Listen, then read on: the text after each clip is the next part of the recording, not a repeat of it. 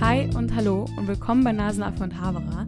Die Idee dieses Podcasts ist ja eigentlich zu zeigen, dass wir Jugendliche nicht so faul und dumm sind, wie es oft heißt, sondern wirklich interessiert und engagiert sind und dass wir durchaus Interessen, Wünsche, Bedürfnisse und Sorgen haben, die man ernst nehmen kann. Mich stört es halt, dass es in einem heißt der Pubertät, ja, da seid ihr immer so hormongesteuert und der Körper verändert sich stark, ihr wisst gar nicht, wo ihr hin wollt und ihr habt so oft Stimmungsschwankungen.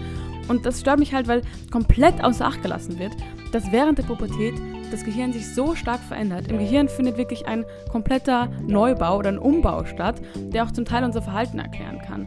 Und weil irgendwie nie wirklich darauf eingegangen wird, dass nie irgendwie beachtet wird oder auch nicht wirklich darüber gesprochen wird, möchte ich heute mit euch mein angeeignetes Wissen teilen und euch so ein bisschen informieren, weil ich das Thema für sehr spannend und auch irgendwie wichtig finde, weil das nicht wirklich besprochen wird.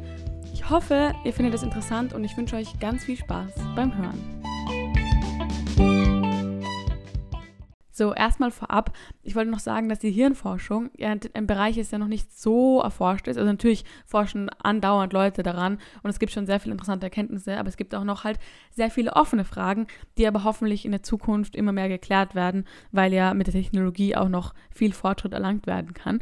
Und ich möchte heute mit euch einen kleinen Teil der sehr interessanten Erkenntnisse, die es schon gibt, teilen, weil ich das Thema wirklich so spannend finde also ich hatte echt Glück, wir haben in Englisch darüber gesprochen und da habe ich halt eben über dieses Thema erfahren und mich dann weiterhin informiert.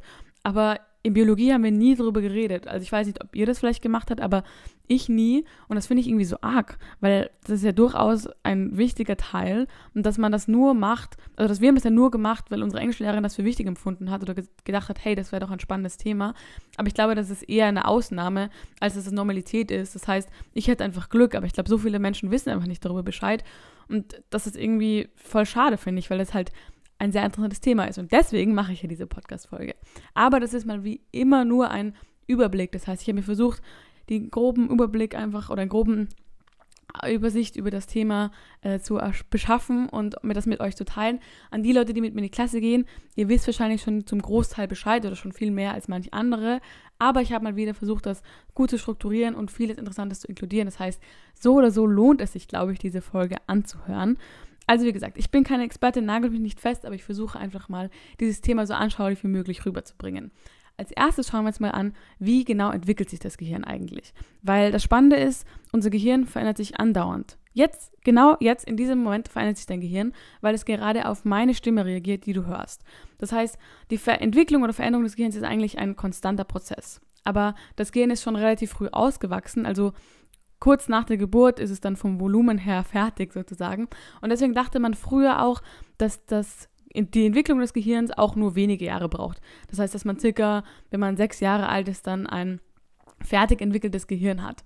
Aber jetzt weiß man, dass das Gehirn mit circa 25 Jahren ausgewachsen ist. Also da gibt es schon einen großen Unterschied in der Zeitspanne und dass dieses erwachsene Gehirn halt eben mit 25 Jahren ist und dass sich das Gehirn eigentlich noch so bis in die 20er, 30er Jahre ähm, des Lebens so noch entwickelt.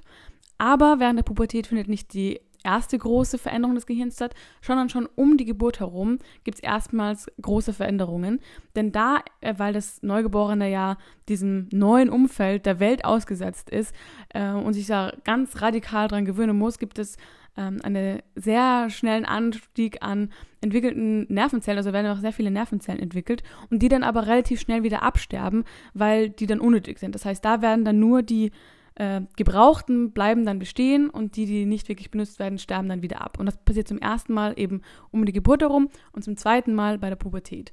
Aber das ist nicht das Einzige, was bei der Pubertät besteht, äh, entsteht, weil, oder halt äh, passiert, weil während der Pubertät, wie, wie, gesagt, also wirklich, man kann sich das so vorstellen, da findet einfach eine komplette Renovierung des Gehirns statt. Und da fand ich es ganz spannend, ich habe so einen Vergleich gelesen, da hat man das mit den, die Entwicklung des Gehirns mit einem Radio verglichen. Also zuerst, wenn der beim Radio, das, der Sender ja nicht richtig eingestellt ist, hört man nur Rauschen und nicht wirklich die Stimme. Das kann man sich sogar so vorstellen, dass die Kindheit so ist. Also man hört überwiegend Rauschen und dann mit der, während der Pubertät nimmt das immer mehr ab.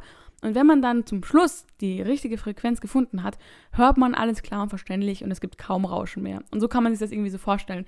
Dieser Prozess, dass dann beim ausgewachsenen Gehirn ähm, oder dem erwachsenen Gehirn, weil ausgewachsen vom Volumen her ist es ja schon, ähm, hört man dann alles klar und verständlich und dann ist es quasi in Topform.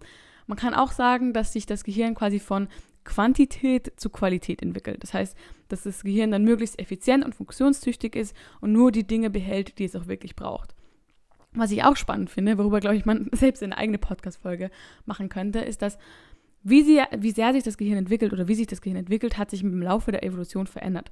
Das heißt, da gab es ein Diagramm, da hat man die Gehirnentwicklung vom Mensch und von anderen Primaten halt verglichen und da hat man einen ganz großen Unterschied zwischen beim Menschen gesehen, weil da einfach die, da gibt es so einen Peak quasi vom Gehirn, äh, das ist bei uns halt eben so mit Anfang der Pubertät und bei anderen Primaten ist das viel, viel früher. Also, und dann gibt es einen viel rasanteren Abstieg und bei uns Menschen verläuft das eher langsamer bis dann ähm, das Gehirn vollständig entwickelt ist. Also das ist auch mega spannend, dass es irgendwie da zwischen Mensch und anderen Säugetieren nochmal Unterschiede gibt.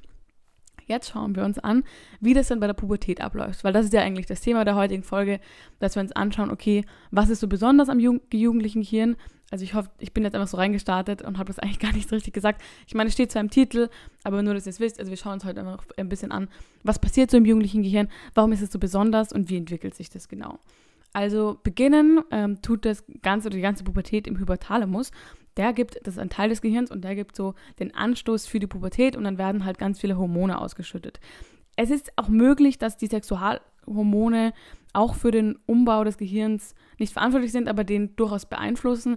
Das weiß man aber nicht genau, wie das so zusammenhängt. Auf jeden Fall beginnt die Pubertät und der Körper verändert sich, wie gesagt, andere Hormone und so, aber auch das Gehirn entwickelt sich. Und das entwickelt sich nämlich von hinten nach vorne. Das heißt, die hinteren Teile des Gehirns, also da quasi, wo der Nacken ansetzt, also beim Hinterkopf die Teile des Gehirns, die sind schneller entwickelt als die vorne. Und die letzten Teile des, des Gehirns, die vollständig entwickelt sind oder vollständig renoviert sind dann, sind die letzten. Und man muss sich jetzt eben so vorstellen, dass es eine Großbaustelle ist. Also ich stelle mir das so vor, jeder Teil des Gehirns ist so eine eigene Baustelle mit ArbeiterInnen und Manche haben eben, äh, sind ganz schnell fertig und andere chillen halt noch eine Weile und sind so, ja, wir haben noch Zeit und dann äh, sind sie erst ganz am Schluss fertig. Und da gibt es aber auch einen Grund, warum manche schneller und, und sind und manche langsamer. Es ist nämlich so, dass die Gebiete mit den einfacheren Aufgaben sozusagen sind viel schneller und die Gebiete mit den komplexeren Aufgaben und mit denen, die halt stärker vernetzt sind und mehr Informationen übermitteln, die brauchen viel länger. Was auch spannend ist, weil ich habe ja eigentlich gerade gesagt, dass das Gehirn vom Volumen her relativ früh nach der Geburt ausgewachsen ist. Und das stimmt auch so, aber während der Pubertät ist es so, dass Teile des Gehirns nochmal anschwellen. Also da gibt es dann wieder so einen Anstieg, aber dann werden sie auch wieder kleiner. Also das ist nicht für so lange, dass es dann wirklich noch wächst, sondern das ist nur so eine kurzfristige Veränderung. Aber was auch ist, dass die Hirnrinde dünner wird. Und das, diese Veränderung hat ja auch irgendwie einen Grund und ähm, es wird halt vermutet, dass diese ganze Veränderung, die dann stattfindet, wir gehen jetzt dann gleich nochmal auf die drei wichtigen Teile des Gehirns, die dann maßgeblich sind, ähm, dass, das, dass das jugendliche Gehirn quasi ein bisschen besonders ist, ähm, ein. Aber ähm, man, es wird halt eben angenommen, dass es der Grund ist, dass man aufs Erwachsene-Leben vorbereitet wird, dass man halt eben diese Transition zwischen Kind und Erwachsener, dass auch das Gehirn eben maßgeblich das beeinflusst, damit man dann so gut wie möglich ähm, fähig ist, das Erwachsenenleben zu bestreiten. Ja, schön und gut, aber was passiert jetzt eigentlich genau während der Pubertät? ich habe schon vorher gesagt, dass erstmals um die Geburt herum es diese große Veränderung gibt, dass eben viele Nervenverbindungen entstehen und dann auch viele unnötige dann wieder absterben daraufhin. Und das passiert zum zweiten Mal während der Pubertät. Und das hat folgenden Grund, dass es halt eben das Gehirn effizienter ist und funktionstüchtiger arbeiten kann. Und ich habe deinen Slogan gesehen, das, das hieß so, use it or lose it. Und das passt perfekt darauf, weil die nicht genutzten Nervenverbindungen bzw. Synapsen werden eben abgebaut und die viel genutzten Nervenfasern werden immer stärker. Aber schauen wir uns mal zuerst an bei dem Abbau der Synapsen. Also eben, die nicht genutzten Nervenverbindungen werden abgebaut und dadurch gibt es auch weniger graue Substanz. Die graue Substanz befindet sich in der äußer oder ist die äußerste Schicht der Großrinde und darin befinden sich die Körper der Nervenzellen. Dass die graue Substanz aber weniger ist, ist nicht der einzige Grund, dass die Synapsen abgebaut werden, aber es ist eine Erklärung zumindest dafür. Oder es ist ein Faktor dafür. Und die viel genutzten Nervenfasern, die werden auch Axon genannt, beziehungsweise die Synapsen, werden eben stärker. Und dadurch gibt es mehr weiße Substanz. In der weißen Substanz befinden sich nämlich die Nervenzellenden, die in Fett und Protein ummantelt sind. Und außerdem findet äh, während der Pubertät die Myelisierung statt. Myelisierung ist, wenn die, die graue Substanz, die ich eben gerade vorher genannt habe, in der grauen Substanz sind eben die Körper der Nervenzellen und in der weißen Substanz die Nervenzellenden, also die Köpfe sozusagen. Und die graue Substanz, die befindet sich ja in der Großhirnrinde und die wird miteinander verbunden. Und dann wird die miteinander verbunden und mit weißer Substanz isoliert, damit Signale optimalst übertragen werden. Und diese Verbindung oder diese Isolation oder dieser ganze Prozess der Myelisierung dauert eben unterschiedlich lang und das erklärt auch, warum das Gehirn sich oder warum Teile des Gehirns unterschiedlich lang brauchen, um sich zu entwickeln.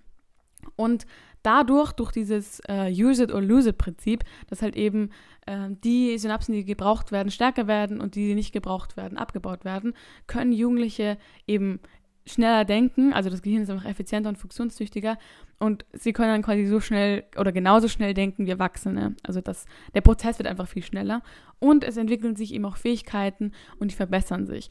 Aber die genauen Auswirkungen, die bespreche ich am Schluss. Ich dachte mir, vielleicht ist es irgendwie übersichtlicher, wenn ich zuerst mal die einzelnen Steps erkläre und dann, okay, was heißt das denn eigentlich und wie beeinflusst das unser Verhalten, dass ich das so am Ende bespreche. Was ich aber noch sagen möchte, was ich spannend finde, ist, dass dieses ganze Prozess der Entwicklung, dass das bei Mädchen früher einsetzt als bei Jungs oder halt in den meisten Fällen. Und dass das sogar bis zu einem Jahr früher passieren kann. Also ihr habt das bestimmt schon oft gehört, dass man einfach sagt so, ja, Mädchen sind viel früher reifer und ähm, halt das startet halt irgendwie früher. Und das ist auch beim Gehirn so, dass es einfach ähm, früher einsetzt bei Mädchen als bei Jungs. So, und jetzt schauen wir uns an, ich habe vorher gesagt, wir schauen uns so drei wichtige Parts an, ähm, die dann auch maßgeblichen Einfluss haben auf das Verhalten an. Und das wäre zum einen der präfrontale Kortex. Und der entwickelt sich zuletzt, weil präfrontaler Kortex, der sitzt ganz vorne bei uns. Also das ist so äh, in der Stirngegend. Und dadurch, dass er eben ganz vorne ist und das Gehirn sich von hinten nach vorne entwickelt, ist er halt eben am Schluss dran. Und die Aufgaben des präfrontalen Kortex sind dass man Entscheidungen trifft, aber bei den Entscheidungen, dass man da über die Konsequenzen und die Zukunft nachdenkt, dass man eben plant. Also dieses ganze rationale Denken ähm, ist halt eben da so ein bisschen der Job, das ist so ein bisschen die Kontroll Kontrollinstanz und ein bisschen die Vernunft, die sagt, okay, hey, Leute, wir sollten mal ein bisschen drüber nachdenken. Aber dadurch, dass er sich eben zuletzt entwickelt, chillt er halt und sagt quasi nichts. Also diese Kontrolle fehlt ein bisschen. Und deswegen ähm, treffen Teenager oft Entscheidungen anders, nämlich öfter belohnungsorientiert. Warum belohnungsorientiert, fragt ihr euch. Dazu kommen wir gleich. Ich wollte noch kurz aber sagen, dass natürlich der präfrontale Kortex nicht für immer dann nichts mehr sagt oder dass das rationale Denken für immer aussetzt. Also es setzt nicht aus, aber es ist einfach nicht mehr so präsent wie vorher. Denn nach der Pubertät oder halt sobald das Gehirn fertig entwickelt ist, ähm, hat er dann wieder mehr Verantwortung und ist dann wieder quasi vollständig da und kann 100% geben.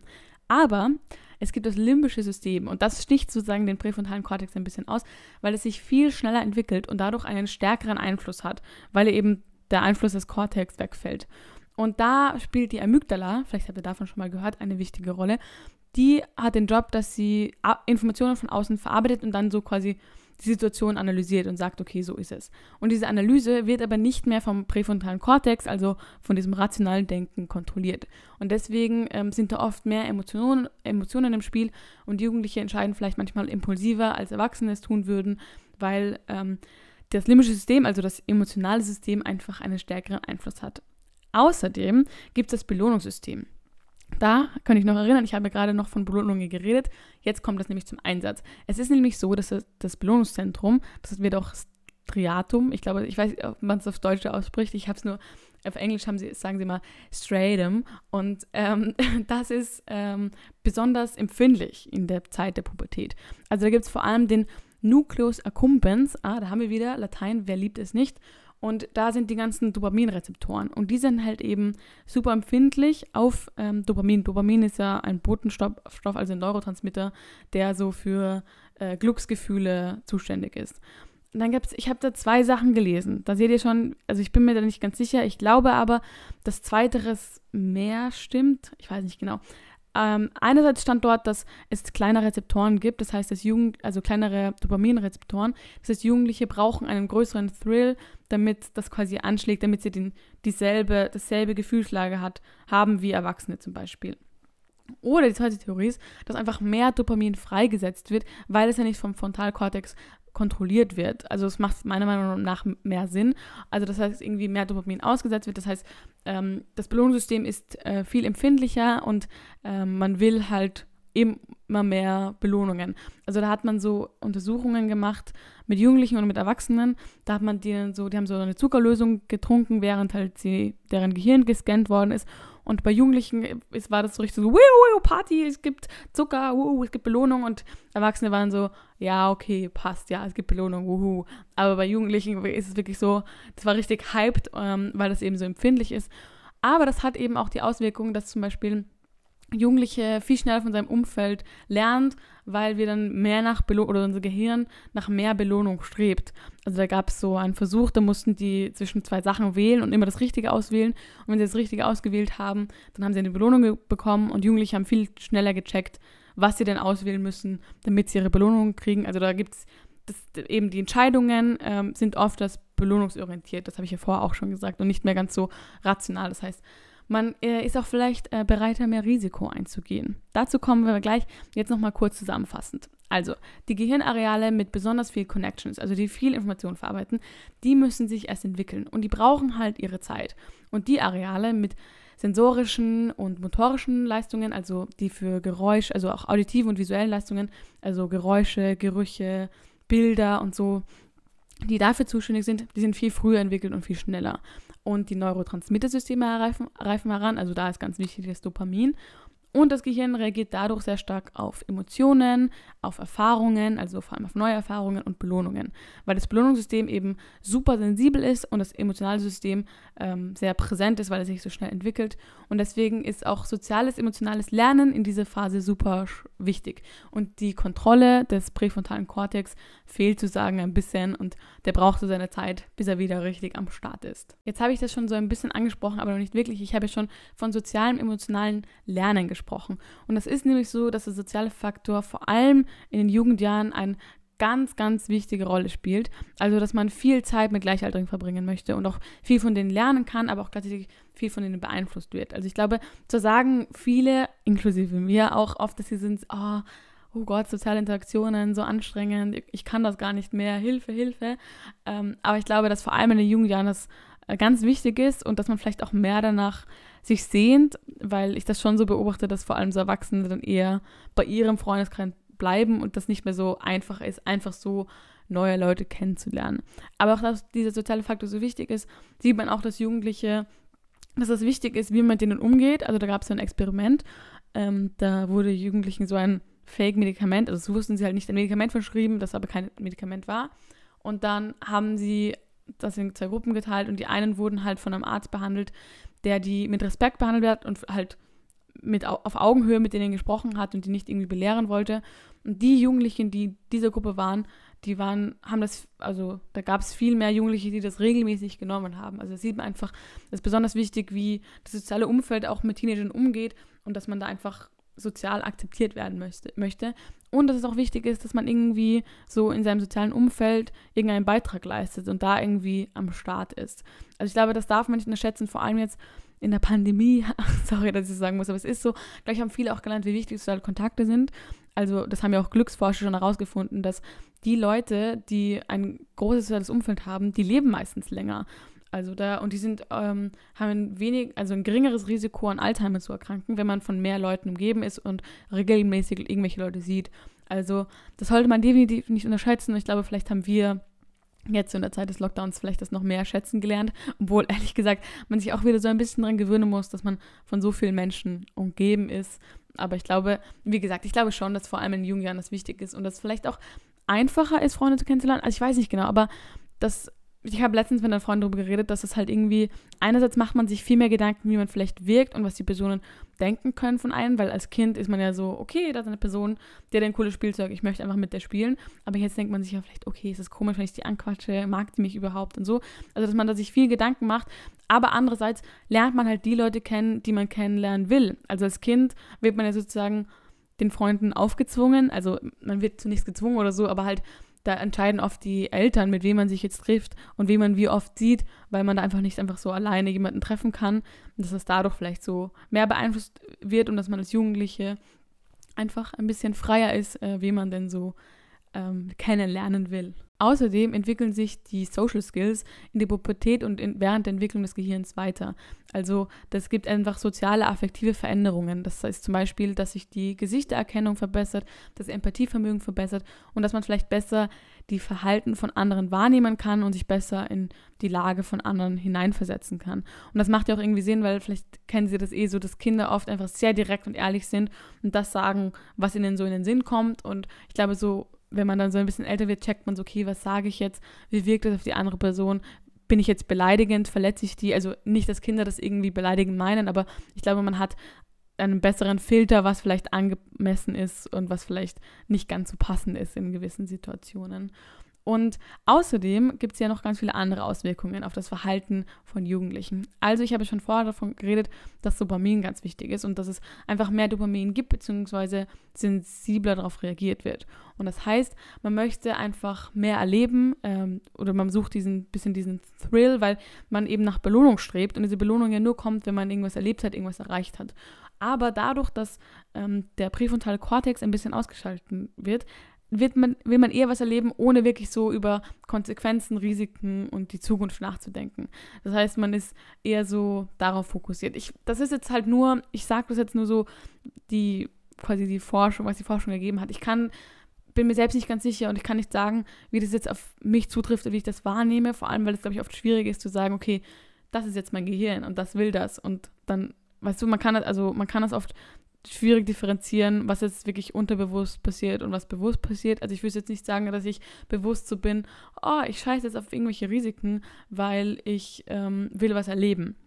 Außerdem ist es ja nicht so, dass ähm, sie oder dass Jung wir Jugendliche nicht fähig sind, das Risiko zu erkennen, sondern es ist einfach oft so, dass das soziale Umfeld auch einen Einfluss hat und dass man quasi die, die Seite quasi überwiegt, also die, der soziale Faktor überwiegt dem, dass man dieses Risiko erkennen kann.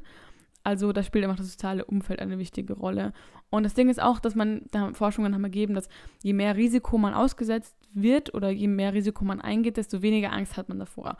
Also dieses, diese Furcht ein bisschen davor, etwas Gefährliches zu tun oder sich in eine gefährliche Situation zu begeben, ist ja auch was ganz Gutes, weil das irgendwie ein bisschen uns am Leben hält. Also ja auch ein kleiner Überlebensinstinkt, wenn man so Angst davor hat, irgendwas Gefährliches zu tun. Aber je mehr man irgendetwas Gefährliches tut oder je mehr Risiko man eingeht und dann das gut geht, desto mehr gewöhnt man sich daran und desto mehr strebt man vielleicht nach dem, weil man eben nach Belohnung strebt. Also das ist halt wirklich unser Gehirn, das sagt, okay, du musst das jetzt machen, weil wir wollen belohnt werden. Und da ist ganz häufig in den ganzen Artikeln, die ich gelesen habe, das Wort Drogen aufgetaucht. Man kennt es nicht, wenn man bei, über Jugendliche nachdenkt, ist ja das Erste, was den meisten Leuten in den Sinn kommt, ja, die nehmen so viele Drogen und die sind so wild und so. Ah, das Fakt ist aber, dass eben dadurch, dass man eben nach, nach, was, nach Erlebnissen äh, sich sehnt und dass immer nach Belohnung sich sehnt, weil wenn man Drogen nimmt, also zum Beispiel auch viele chemische Drogen, dann werden ja auch Neurotransmitter äh, ausgesch wie heißt das, ausgeschüttet so. Und ähm, zum Beispiel auch viel Dopamin und das Belohnungssystem oder Belohnungszentrum regelt dann drauf und sagt, uh, wir wollen mehr. Und das ist ja die Krux bei Drogen, dass das das eben auslöst. Das Ding ist aber auch, dass dadurch, dass sich das jugendliche Gehen noch entwickelt, dass Drogen da eine besonders starke Wirkung haben und sich quasi noch mehr Schaden anrichten können als bei einem ausgewachsenen oder einem erwachsenen Hirn. Ähm, und es kann mehr dauerhafte Schaden äh, geben. Also das kann dann zu schlechteren kognitiven Leistungen geben, weil sich das Gehirn eben in dieser Phase verändert. Und wenn man während dieser Entwicklung halt noch irgendeinen Faktor hinzustreut, also sei es irgendwelche chemischen Drogen oder so, kann sich das Gehirn verändern. Ich habe irgendwo gehört, dass man zum Beispiel gewisse Drogen erst ebenso mit 25 nehmen kann, weil das davor dann große Einflüsse haben soll. Also ich will jetzt nicht so belehren, so ja, äh, das sind Drogen und so, weil erstens don't do drugs, kids, das muss ich jetzt hier sowieso sagen. Und andererseits finde ich halt irgendwie ein bisschen blöd, dass nur darauf bezogen wird, weil dieses vermehrte, diese vermehrte Risikobereitschaft ja auch Vorteile bringt. Aber es ist halt schon so, es macht ja auch Sinn, dass wenn während einer Entwicklung maßgeblich was verändert wird, dass sich dann die Entwicklung des Gehirns auch noch verändern kann. Aber das ist halt eben, dass dadurch, dass unser Gehirn nach so viel Belohnung strebt, dass da auch Drogen vielleicht ein Anreiz sind und dann nochmal mit dem Umfeld und so.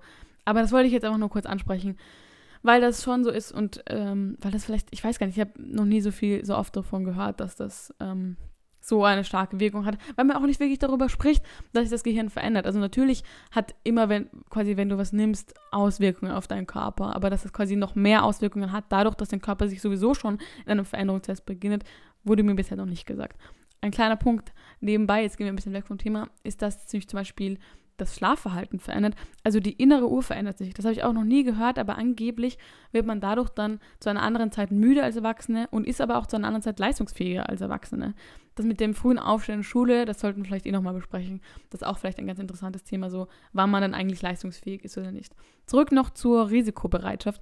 Ich wollte noch eine Sache sagen, genau. Bei Drogen zum Beispiel, das gab so eine Studie zwischen Jungs und Mädchen, sind Jungs mehr gefährdet, aber was so impulsive Entscheidungen betrifft, oder so, wo nicht rational gedacht wird, sind in manchen Bereichen auch Mädchen mehr gefährdet. Zum Beispiel bei der Ernährung, also dass man irgendwelche Diäten macht oder sich äh, Mangel ernährt ähm, das ist äh, da, weil da, da geht man ja auch quasi ein Risiko ein mit dem Körper, dass da öfters Mädchen betroffen sind. Es ist aber so, dass ich will mir nicht vorwerfen lassen, dass Jugendliche hier nicht rational denken können oder dass sie unfähig sind, rational zu denken. Das stimmt nicht, sondern man kann, also die nehmen mir durchaus es wahr und ich also ich muss echt sagen, ich glaube nicht, dass ich nur emotional gesteuert äh, handle. Also ich bin, glaube ich, allgemein sehr impulsiv, würde ich sagen, aber ich weiß nicht, ob es jetzt nur daran liegt in dem Prozess. Ich glaube, ich war auch schon vor der Pubertät sehr äh, oder halt sehr impulsiv. Aber dieses limbische System, also das emotionale System, überwiegt halt oft. Das ist halt einfach oft stärker. Also das gewinnt einfach den Kampf gegen dieses rationale Denken oft. Aber jetzt kommen wir mal zu den guten Dingen. Jetzt sagen wir die ganze Zeit, oh, Drogen, bla bla bla. Das möchte ich ja irgendwie nicht so hervorheben, weil ich es auch irgendwie blöd finde, weil ähm, das auch wieder diesen Stempel gibt, ja, Jugendliche nehmen nur Drogen. Kommen wir zu den positiven Dingen. Also Nämlich die kognitiven Prozesse werden nämlich auch weiterentwickelt. Also die Prozesse, die das Denken und Handeln kontrollieren. Und das fördert zum Beispiel die Anfassungs Anpassungsfähigkeit an Situationen. Also das ist ein ganz wichtiger Punkt. Und ich habe schon vorher gesagt oder ganz am Anfang gesagt, dass der Grund für diese Weiterentwicklung des Gehirns oder die Entwicklung des Gehirns ja ist, dass man als Jugendliche bereit wird, für das erwachsene Leben. Und da ist Anpassen an neue Situationen super wichtig. Und diese Anpassungsfähigkeit wird eben durch die Weiterentwicklung kognitiver Prozesse gefördert. Und außerdem wird auch das abstrakte Denken gefördert. Und auch vielleicht gibt es mehr Kreativität oder die, man kann, man ist vielleicht ein bisschen kreativer. Wie man das zum Beispiel dann fördern kann, kommen wir später. Ich wollte am Schluss dann noch ein bisschen drüber reden, so okay, wie könnten zum Beispiel Schulen damit umgehen, mit dieser Entwicklung des Gehirns, wie kann man das äh, nutzen zum Beispiel. Weil wie gesagt, das sind ja auch positive Dinge. Also dieses verstärkte Neugierverhalten, was oft zum Beispiel beim Experimentieren mit Drogen ausgelegt wird, das hat ja auch total schöne Seiten, dass man zum Beispiel einfach viele Erfahrungen machen will und viele Erlebnisse sammeln möchte und dass man eben nach dieser Aufregung sucht, nach diesen Sensationen sucht und dass man in diesen Jugendjahren viele Erfahrungen machen kann, die, die einen für das restliche Leben prägen. Also ich glaube, es ist ganz wichtig, auch äh, blöde Erfahrungen zu machen, dass man einfach weiß, okay, das will ich nicht mehr erleben und einfach äh, die, das die Möglichkeit hat, weil das Schöne am Ju Jugendlichen sein finde ich auch, dass du einfach auf die Schnauze fallen kannst, aber du bist einfach nicht auf dich allein gestellt. Also selbst wenn du missbaust, hast du hoffentlich irgendwen um dich herum, irgendeine erwachsene Person, die dir dann einfach aus der Patsche helfen kann. Das heißt, dieser Freiraum, neue Erfahrungen zu machen, ist ganz, ganz wichtig, weil man dann einfach von diesen Erfahrungen lernen kann. Und Jugendliche lernen auch viel schneller in dieser Phase. Das habe ich ja schon gesagt, weil man eben nach Belohnung strebt und diese möglichst schnell bekommen will, lernt man schneller, man lernt schneller von seinem Umfeld, man lernt schneller aus oder kann besser soziale Situationen lesen und so. Und ähm, deswegen, und man kann sehr gut auf das Umfeld eben auch reagieren. Also nicht nur lesen, sondern auch re reagieren. Also diese Anpassungsfähigkeit ist super wichtig und die bereitet einen dann sozusagen aufs Erwachsenenleben vor, weil dadurch wird man halt eben auch unabhängig. Man, man braucht nicht mehr diese eine Person, die da immer bei einem steht und einen unter die Arme greift und über die Schulter schaut, sondern man ist auf sich alleine gestellt und begibt sich vielleicht auf dem Weg weg vom familiären Umfeld, raus aus der eigenen Komfortzone und rein in das eigene Leben sozusagen. Und man ist dann einfach vielleicht offener für Neues, offener für neue Menschen, neue Erfahrungen, neue Erlebnisse, weil man davon eigentlich nur lernen kann und lernen möchte. Und das ist eben auch der Grund, dass man raus aus dem familiären Umfeld rein in die Welt und äh, das ist auch vielleicht der Grund für, oder das sagen viele Leute, dass es der Grund ist, dass eben unser Gehirn uns so ein bisschen auf die Sprünge hilft und sagt so, hey, komm, wir müssen jetzt eigenständig werden, wir müssen jetzt erwachsen werden. Und deswegen, ähm, das stört mich eigentlich am meisten an der Pandemie, dass ich mich halt so oft sagen höre, ich möchte jetzt das erleben. Weißt du, mir rennen diese ganzen Erfahrungen weg. Ich habe irgendwie das Gefühl so, das ist schon ein Unterschied, ob ich jetzt die ganz solche Erfahrungen mit 16 mache oder mit 18. Also das ist ein ganz, ein großer Sprung in der Entwicklung und ich würde am liebsten einfach so früh wie möglich viele Erfahrungen machen, damit ich, also hoffentlich überwiegend positive Erfahrungen, damit ich von denen lernen kann, damit ich das erlebt habe, so. Und das stört mich halt so, weil ich habe das Gefühl, ich sitze einfach nur zu Hause und erlebe gar nichts. Und das irgendwie ist so für mich so ein großer Punkt. Was mich so stört an der Pandemie, ich will mich gar nicht so auskotzen, aber wenn ich das so alles höre, so ja, sie wollen von Erfahrungen lernen und die machen und sind so offen für Neues, bin ich so, ja, ich auch, hallo. Aber ich kann halt nicht, weil ich lerne neu, keine neuen Leute kennenlernen. Ich würde so gern mehr neue Leute kennenlernen. Ich würde gern mehr Erfahrungen machen. Also ich sage eh mir die ganze Zeit, ich sollte eigentlich viel Party machen, Leute treffen und so. Und in Wirklichkeit sitze ich nur zu Hause. Aber es ist, was es ist und hoffentlich wird es irgendwann besser. Aber ja, das hat mich irgendwie nur noch mal daran erinnert, warum mich das stört, dass ich so zu Hause sitze. Ein ganz anderer Punkt, weil jetzt sind wir so von dem eigentlich dem großen Thema weg. Ich wollte noch eine Sache sagen, nämlich, dass da auch ganz spannend, das hat mich zum Nachdenken gebracht, dass da stand, dass Jugendliche jetzt immer mehr schneller wirken wie Erwachsene oder dass sie so aussehen wie Erwachsene. Also der Style ähm, und vielleicht auch ihre Ausstrahlung oder ihre Appearance.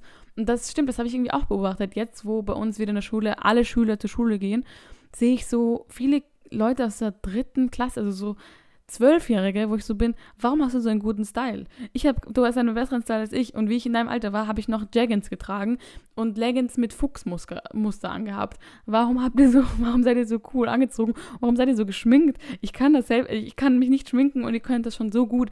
Also ich muss da sagen, ich beobachte schon, dass ich einerseits, also ich beobachte zwei Sachen. Einerseits das Gefühl, dass viele schon früher so viel älter aussehen oder schon viel weiter sind als ich in dem Alter. Und andererseits habe ich oft das Gefühl, dass ich so bin, so, wow, so klein war ich in diesem Alter. Ich war doch nicht so ein Zwerg, wie ich zwölf war oder so. Also, dass ich so beide Seiten habe, aber ich glaube schon, dass es eine Tendenz gibt, dass ähm, Jugendliche oft Erwachsene aussehen. Und das finde ich irgendwie spannend, weil ich mich frage, ob das irgendwie einen Einfluss hat, wie Erwachsene Jugendliche wahrnehmen, die vielleicht älter aussehen, als sie sind. Also, weil die sehen ja vielleicht älter aus, aber deren Gehirn ist ja noch überhaupt nicht ready. Das beginnt sich ja erst so mit 13, beginnt ja dieser Prozess, dieser Umbau, dass das Gehirn ähm, sich so stark verändert. Und ob das irgendwie vielleicht ein, irgendwie einen Einfluss darauf hat, dass sie Erwachsene dann Jugendliche anders behandeln oder so. Ich weiß es nicht. Ich habe bis jetzt nichts mitbekommen, aber es kann natürlich sein. Keine Ahnung. Aber das war nur so ein kleiner Gedanke, den ich noch hatte, den ich irgendwie zu dem Thema noch teilen wollte. Zu guter Letzt habe ich jetzt noch eine kleine Kategorie für euch vorbereitet. Diese Kategorie hatten wir schon sehr, sehr lange nicht mehr. Ich hoffe, ihr könnt euch noch daran erinnern. Wenn nicht, ist auch nicht so schlimm. Ich erkläre sie jetzt. Bei Fatale Fragen Fatale geht es darum, dass ich immer hypothetische Fragen stelle. Also irgendeine ganz wirre, komische Frage und dann könnt ihr darauf antworten. Und es gibt keine richtige oder keine falsche Antwort, sondern ich freue mich einfach über euren kreativen Input und eure kreativen Antworten, weil ich jedes Mal aufs Neue überrascht bin und total begeistert bin, was für coole Antworten es gibt und ich dann so bin, wow, da wäre ich nie drauf gekommen. Also das ist das Konzept von fatale Fragen, fatale und weil wir es so lange nicht hatten und ich die Kategorie eigentlich echt gerne mag, dachte ich mir, machen wir es doch heute in der Folge. Die Frage ist folgende. Während der ganzen Entwicklung des Gehirns kommen ja extra Fähigkeiten hinzu und manche fallen weg. Und da frage ich mich, hättest du gern noch so ein extra Feature hinzu, das sich so während der Pubertät entwickelt in deinem Gehirn? So, ja, jetzt wird das Gehirn sowieso schon umgebaut, jetzt kann man auch noch das reinhauen. Das würde mich interessieren, aber da vielleicht noch so was extra. Es kann jetzt eine ausgefallene Superpower sein, es kann auch was ganz Simples sein. Oder wenn du sagst, nein, mir fällt eigentlich gar nichts ein, wäre die Frage, würdest du lieber, dass irgendwas wegfällt während der Veränderung? Also, dass du sagst, wow, da verändert sich so viel. Ich würde irgendwie am liebsten, dass sich ein bisschen, dass sich ein bisschen weniger verändert oder ein bisschen weniger tut und das Gehirn gleich bleibt oder sich in eine andere Richtung verändert. Das wäre so ein bisschen die Frage, ob du gerne in die Entwicklung des Gehirns ein bisschen mit eingreifen möchtest oder würdest und dann so noch was Kleines verändern möchtest, ein kleines extra Feature hinzu oder vielleicht irgendwas weglassen. Das wäre die Frage. Ich freue mich wie immer beantworten. Also entweder eben per Instagram oder zu, privat zu mir. Ich würde mich echt freuen. Aber jetzt kommen wir noch ganz zum Schluss. Ich möchte noch ein paar Sachen sagen. Denn, wie gesagt, ich finde, mir fällt es irgendwie ein bisschen schwierig, so, weil ich jetzt auch die Frage gesagt habe, so, würdest du irgendwas weglassen? Mir fällt es auch irgendwie schwierig, das so bei mir zu beobachten, welche Fähigkeiten sich entwickelt haben, weil das irgendwie schwierig ist, so von außen drauf zu schauen, beziehungsweise zu sagen, okay, das ist jetzt entwickelt, weil ich diese Erfahrung gemacht habe, oder das hat sich entwickelt, weil mein Gehirn sich eben in der Pubertät so stark entwickelt. Also da tue ich mir ein bisschen schwer zu sagen, okay, ist es jetzt wirklich so, entwickelt sich mein Gehirn so, das nachzuvollziehen. Aber es ist wahrscheinlich vor allem ein unterbewusster Vorgang und deswegen kann man da nicht so drauf eingehen. Ich meine, das habe ich eh schon vorher gesagt, aber das ist eben so eine Frage, die mich ein bisschen umtreibt. Ich jetzt mir zum Schluss möchte ich noch sagen, dass, dass es auf keinen Fall so rüberkommen sollte, dass das jugendliche Gehirn irgendwie schlechter ist oder dass es irgendwelche Defizite hat. Also ich bin echt die Letzte, die Jugendliche runtermacht oder so, sondern einfach, dass es anders ist, dass es sich verändert und dass es durchaus positive Seiten hat, die man nutzen kann. Also das, ich finde es auch irgendwie wichtig, dass man nicht drauf schaut, oh ja, natürlich, ja, dann sind sie nur bereit, große Risiken einzugehen und achten überhaupt nicht darauf, was ihr Umfeld oder halt auf die, auf die Zukunft und auf die Konsequenzen und äh, scheißen da komplett drauf und wollen eigentlich nur vor allem belohnt werden oder so. Also ich möchte nicht, dass das so wahrgenommen wird, es hat durchaus eben Vorteile, dass eben dieses soziale, emotionale Lernen gefördert werden kann ähm, und sich weiterentwickelt. Und da finde ich zum Beispiel, dass ein Weg gefunden werden sollte, wie man damit besser umgeht, also in Schulen vor allem, dass man Jugendliche mehr dazu anregt, kreativ zu denken, dass man vielleicht Aufgaben eher in diese Richtung gestaltet, dass sie vielleicht interessanter werden oder anspruchsvoller, mehr so mit sozial, den sozialen Faktor mit einbeziehen, mehr Gruppenarbeiten, vielleicht weniger Leistungsdruck, irgendwie ermutigen zum eigenen Denken, zum abstrakten Denken dass man die Kreativität mehr fördert. Das habe ich eh schon öfters gesagt. Vielleicht kommt auch noch eine extra Podcast-Folge zu Kreativität im Allgemeinen. Aber ich eben das Gefühl habe, dass so, wenn man sich Erwachsene anschaut, vergeht diese Kreativität immer mehr. Also ich glaube, als Kind ist man so voll dabei, weil das ist so der einzige Job sozusagen. Man hat ja nicht irgendwelche anderen Verpflichtungen und dann, je mehr man in die Schule kommt, desto mehr Dinge kommen so dazu, die man erledigen hat und dann hat man irgendwie gar keine Zeit mehr, kreativ zu sein. Und ich finde, das wäre vielleicht ganz schön, wenn man das irgendwie zurückbringt und vielleicht Jugendlichen einen guten Raum bietet, Erfahrungen zu machen und die nicht konstant zu judgen, denen nicht irgendwas zu verbieten, sondern versuchen eben diesen Freiraum und zu geben und dieses Neugierverhalten zu unterstützen. Also dieses Neugierverhalten bezieht sich ja nicht nur auf Drogen oder so oder auf neue Erfahrungen, sondern Ding, lernen, wie Dinge funktionieren, sich selbst kennenlernen und so. Also das ist, ein, das ist eine Riesenentwicklung, diese, diese Jugendjahre und die ganze Pubertät. Also ich finde, es wäre ganz cool, wenn man da vielleicht mehr drauf eingeht und es mehr beachtet. Aber der erste Schritt ist natürlich, darüber zu reden, wie immer. Das habe ich ja schon sehr oft gesagt in diesem Podcast. Und deswegen finde ich es ganz cool, dass wir das heute gemacht haben. Und vielleicht habt ihr das eine oder andere neu erfahren oder vielleicht seid ihr so, wow, das habe ich gar nicht gewusst. Würde mich natürlich sehr freuen, wenn ich euch irgendwas Neues zeigen konnte und vielleicht ähm, wurde euer Interesse auch vielleicht an diesem Thema erweckt, weil ich finde, oder geweckt, weil ich liebe dieses Thema, ich finde das so interessant ähm, und bleibe da definitiv am Ball und habe jetzt eben versucht, so einen Überblick zu geben, aber wer weiß, äh, was noch so kommen wird und welche ähm, Forschungen oder Erkenntnisse es noch geben wird. Ich verabschiede mich jetzt langsam von euch. Ich sage Bussi Baba und ich wünsche euch eine schöne Zeit. Bis dann.